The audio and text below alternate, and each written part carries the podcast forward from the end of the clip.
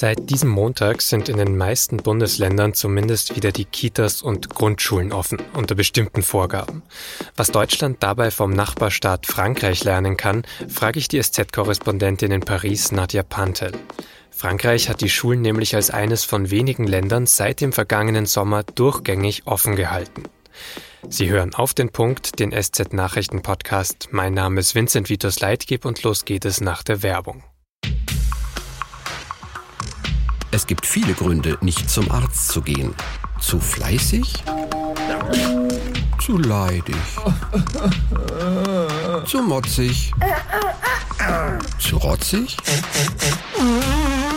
Aber nur eine Alternative. Zu Krü. Videosprechstunden mit qualifizierten Ärzten. Krankschreibung und Rezepte auf Smartphone. Bezahlt von deiner Kasse. Krü. Jetzt App laden.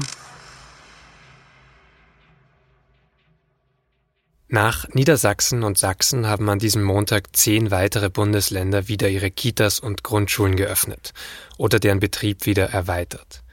Allein in Nordrhein-Westfalen sind am Montag dabei 800.000 Kinder in ihre Schulklassen zurückgekehrt. Bundesfamilienministerin Franziska Giffey freut das. Das ist absolut ein Schritt in die richtige Richtung. Wir haben immer gesagt, Kitas und Schulen müssen, wenn es Öffnungsschritte gibt, zuerst kommen. Deswegen ist das gut, wenn es jetzt erste Öffnungen gibt. Und die müssen natürlich auch sicher erfolgen. Sicher erfolgen, damit meint Giffey, dass es zum Beispiel regelmäßige vermehrte Schnelltests an Kitas und Schulen geben soll. Außerdem haben die Bundesländer auch Hygienemaßnahmen festgelegt. Das beginnt beim Abstand halten, es gibt aber auch eine Maskenpflicht, die in Ländern wie Bayern, Rheinland-Pfalz oder auch NRW sogar im Grundschulunterricht gilt. Bayern setzt neben Baden-Württemberg, NRW oder Berlin auch grundsätzlich auf Wechselunterricht. Das heißt, es gibt halbierte Klassen, die sich mit dem Unterricht zu Hause und in der Schule abwechseln. In Mecklenburg-Vorpommern und Schleswig-Holstein gibt es dagegen täglichen Präsenzunterricht für alle Kinder in kompletten Klassen, aber nur dort, wo die Inzidenzwerte eine bestimmte Schwelle unterschreiten. Die Regeln sind also durchaus unterschiedlich. Der Mainzer Virologe Bodo Placher sieht die Öffnung aber insgesamt optimistisch. Wir haben gute Hygienemaßnahmen, wissen genau, wie wir es machen können in den Schulen. Das muss natürlich dann umgesetzt werden. Das heißt also, ich sehe da weniger das Problem als nach wie vor im privaten Bereich in bestimmten, auch sicherlich Arbeitssituationen, wo dann eben unter Umständen Infektionen und auch Ausbrüche stattfinden, weil einfach die Hygiene da nicht so konsequent umgesetzt werden kann möglicherweise oder einfach nicht umgesetzt wird, weil man da vielleicht das eine oder andere übersieht.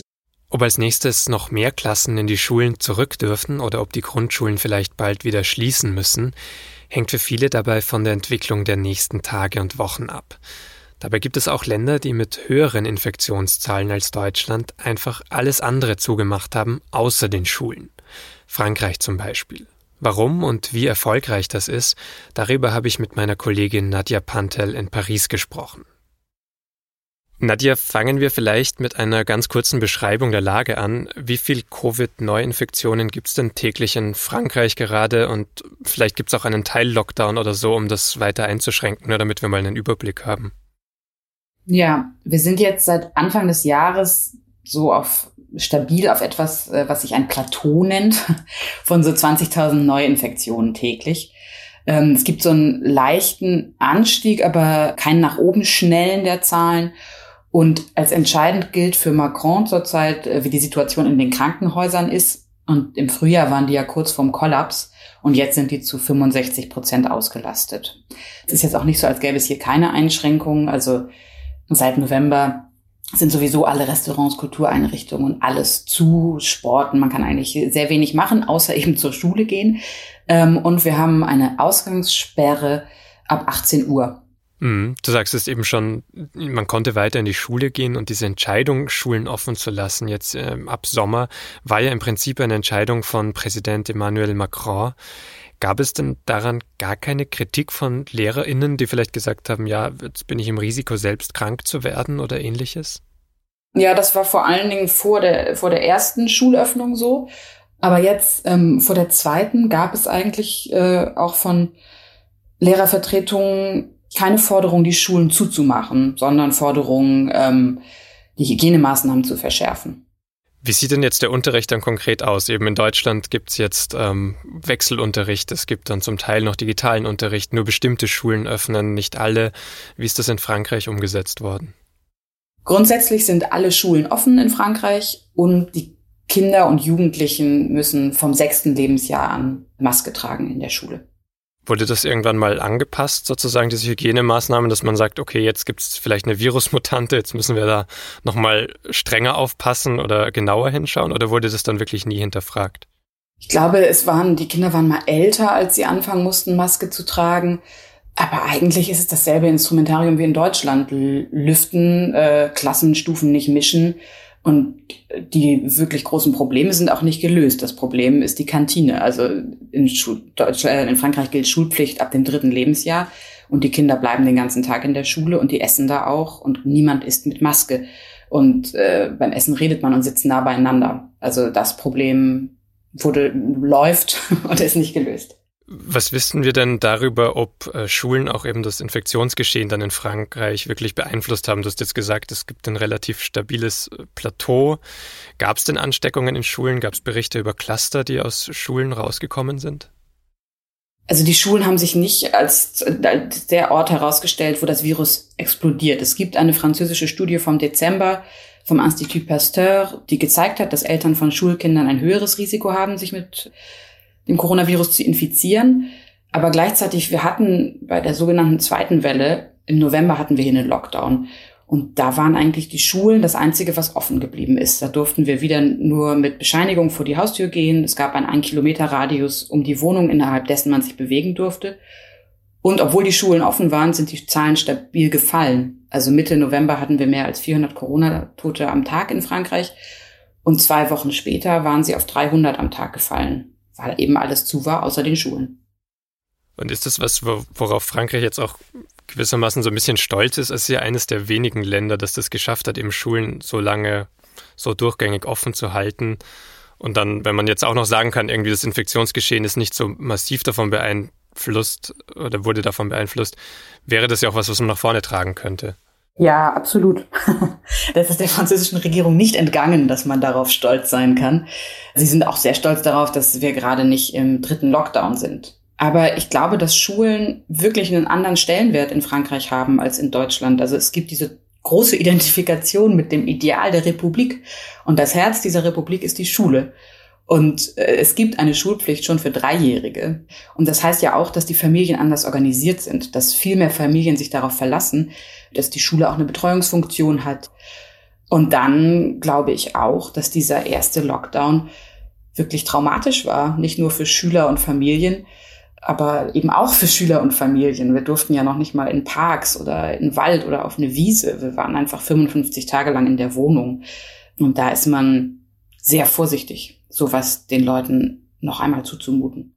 Ich habe in der Vorbereitung auch ein Zitat von einem Vertreter einer Bildungsgewerkschaft gelesen, der auch gesagt hat, in diesem ersten Lockdown haben, haben die Schulen und die LehrerInnen den Kontakt zu Kindern gerade aus ärmeren Vierteln und aus ärmeren Familien komplett verloren.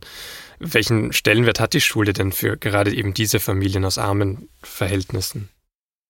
Ich meine, die Schule hat da fast schon also einen bitteren Stellenwert auch. Ne? Es geht da tatsächlich dann nicht nur um Bildung, sondern es geht äh, um Hunger. Ja, also wir haben im ersten Lockdown gemerkt, dass Familien ihre Kinder nicht mehr ernähren konnten und nicht mehr angemessen ernähren konnten, weil das Schulessen weggefallen ist. Dann kann man sagen, ja, die Schule ist super wichtig und gleichzeitig ist das natürlich ein Problem, was viel größer ist äh, als das Coronavirus, dass Familien darauf angewiesen sind, ihre Kinder in die Schule zu schicken, damit die Kinder überhaupt ernährt werden können. Aber ähm, ja, das hat die Entscheidung mit beeinflusst, dass man gemerkt hat, die, die Essensausgaben für arme Menschen waren derart überrannt im ersten Lockdown, eben auch von Familien, weil die nicht mehr wussten, wie sie ihre Kinder ernähren können. Wir sprechen ja in Deutschland schon über die mögliche dritte Welle, vielleicht eben verstärkt oder vor allem zusammengesetzt aus Infektionen mit diesen neuen Corona-Mutanten. Was denkt man denn in Frankreich dazu und wird jetzt vielleicht auch wieder nochmal anders über Schulen nachgedacht oder die zu schließen oder bleibt das weiterhin die Politik, an der man sich ausrichtet? Also ja, auch hier wird über diese Virusmutation natürlich total viel berichtet und gesprochen und das wird äh, genau beobachtet. Aber der politische Diskurs ist zurzeit in Frankreich wirklich ganz anders als in Deutschland. Das ist sehr interessant. Im, Im Frühjahr hat Macron ja noch vom Krieg gesprochen gegen das Virus. Und jetzt ist die politische Rhetorik viel weniger alarmiert und alarmierend. Also es ist nicht ausgeschlossen, dass wir hier nochmal wieder in einen Lockdown kommen. Aber es gibt, glaube ich, auch von der Regierung eine richtige Angst, das, äh, das nochmal zu machen. Also es gibt sozusagen eine Angst vor sozialen Ausschreitungen und es gibt vor allen Dingen auch eine Angst vor den wirtschaftlichen Folgen. Also Frankreich hat sich ja nochmal ganz anders als Deutschland verschuldet durch den härteren ersten Lockdown, in dem ja so wie, ähnlich wie die No-Covid-Initiative das fordert, auch die Wirtschaft komplett, äh, komplett gestoppt wurde. Auch die ganzen Behörden, also nichts hat mehr gearbeitet, 55 Tage lang. Und das wäre eine sehr große Investition, das nochmal zu machen. Das war Nadja Pantel aus Paris und nach unserem Gespräch kam noch die Meldung rein, dass Deutschland und Frankreich womöglich bald den Grenzverkehr einschränken. In Frankreich hat sich nahe der Grenze zum Saarland zuletzt die südafrikanische und die brasilianische Corona-Variante ausgebreitet. Mehr Beiträge und Analysen zur Schulöffnung in Deutschland finden Sie übrigens laufend auf sz.de. Derzeit wird zum Beispiel ja beraten, ob Lehrerinnen und Erzieherinnen früher geimpft werden sollen.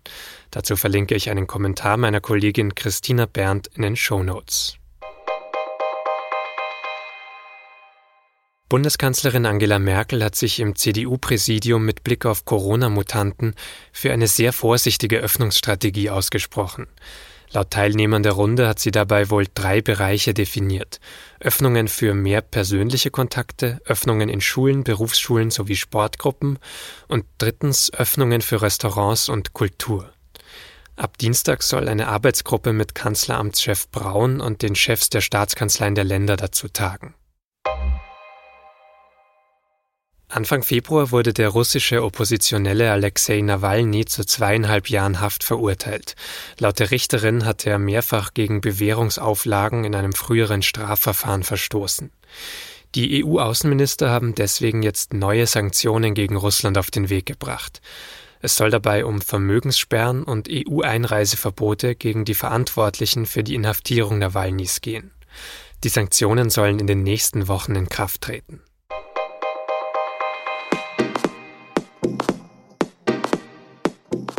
Am Wochenende sind die Australian Open im Tennis zu Ende gegangen.